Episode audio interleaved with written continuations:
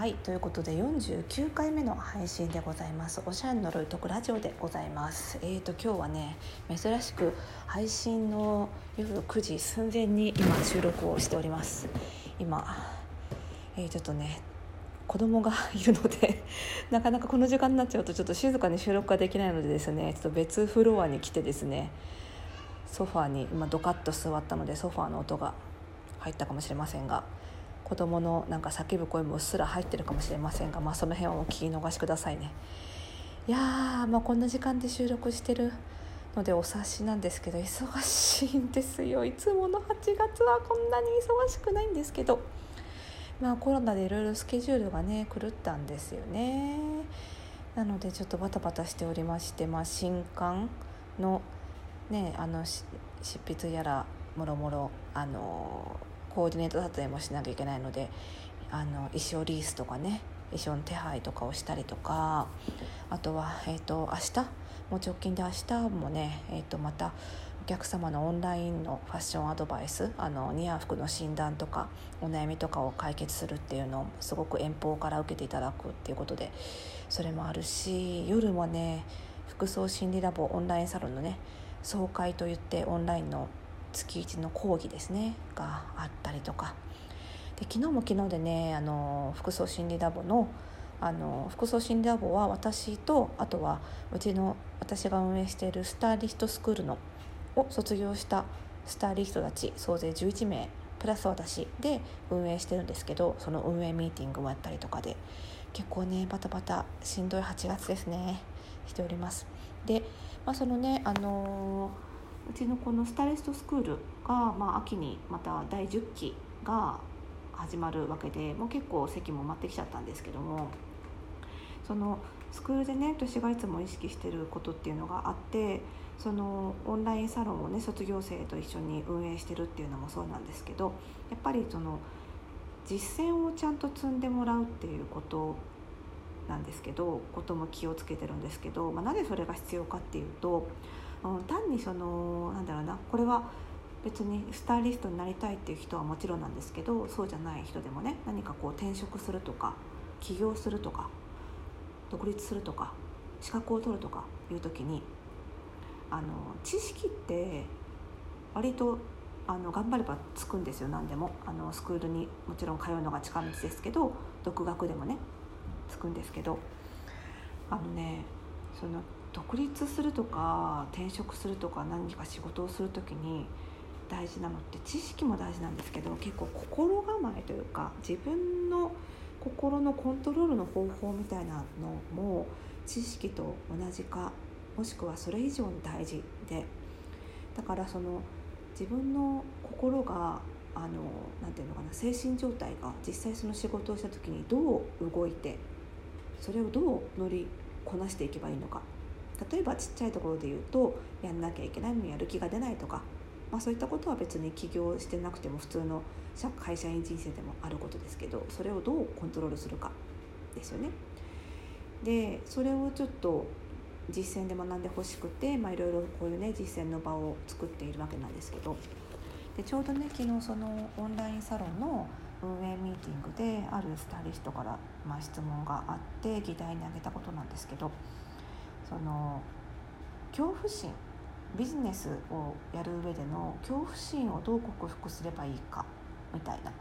テーマが上がってでこれってあの別にオンラインサロンの運営に限らずその起業する前のスタイリストがみんな抱く恐怖ものなんですよ。恐怖心。新しいことを始める時って別に独立に限らないですよね。なんか漠然とした不安とか恐怖心って出てくるじゃないですか。れとどう向き合えばいいのかって結構大事な問題なんですよね。その話を昨日ちょっと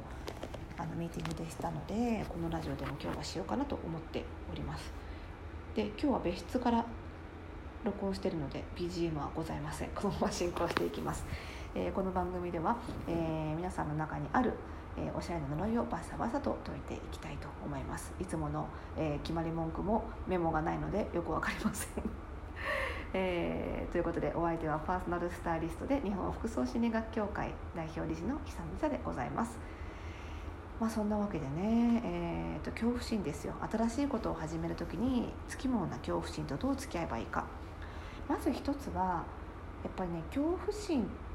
として漠然と捉えちゃいけないんですよね。何に本当に本当は何に怖がってるのかっていうのを解像度を上げるって言い方をよくするんですけどよりこう明確に把握する。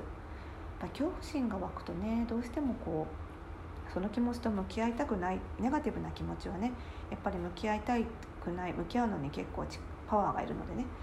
どうしてもなんとなく漠然と恐怖心あなんか嫌な気持ちになってきたなって終わらせがちなんですけど自分は何が本当は怖いのか一番怖いのは何なのかっていうことをちゃんと把握しておかないと対策方法が出てこない考えられないですよね。で例えばなんかこうパーソナルスタイリストの場合で言うとやっぱりお客様商売なのでそのお客様とトラブルがあった時にどうしよう、まあ、これスタイリストに限らないかあの一般消費者を相手にするビジネスをやってる人であれば誰でも始める人であれば誰でも感じる恐怖だと思うんです。で会社勤めの時には何かトラブルがあった時に誰かしらこう責任を取ってくれるというか助けてくれるっていう気持ちがあるからだいぶ気が楽ですよね。なんですけどやっぱり自分一人で独立するとなったらそれを全部受け止めるのも対応するのも自分なのでやっぱり恐怖心が強くなってしまうのはしょうがないと思うんですよ。でもじゃあそのお客様とトラブルがあった時クレームを受けた時に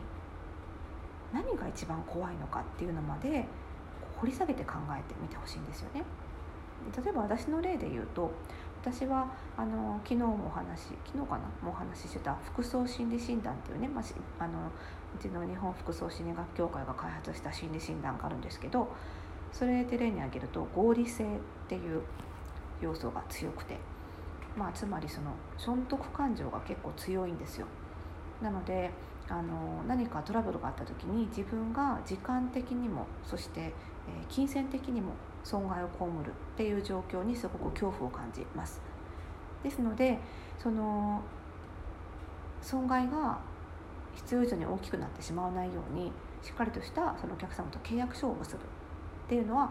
ちゃんとしていてで多少コストがかかってもその契約書を、えー、法律のプロ法律職の人にちゃんとチェックをしてもらいそして何かトラブルが起こりそうになったら必ず、えー、法律職のあの弁護士の方にあの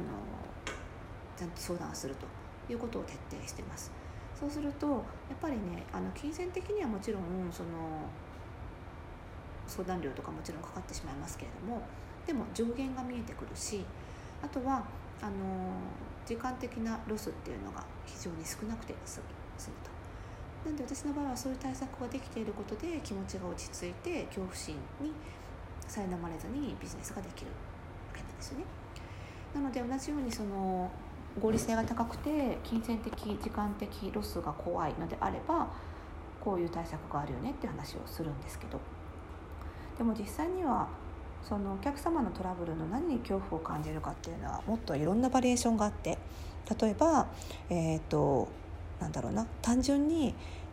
他者からネガティブな言葉を投げつけられるのが怖い。感情的にね怖い。お金の損とか時間が損するとかは全然あある程度はいいんだけれどもやっぱりそのネガティブな気持ちにさらされるのが嫌とかね。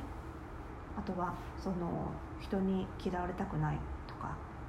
あとは、えー、そうですね。昨日出た意見としては、うんと、SNS なんかに拡散されちゃったらどうしよう。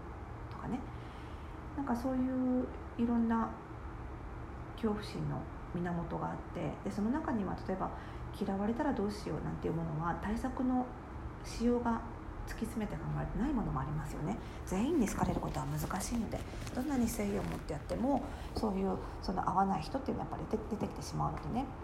でそういう時にそのどうするかなんですけども、まあ、やっぱりあのある程度その恐怖心の源を見つめつつ成功体験を積んでいくっていうのももう一方で必要なんですよ。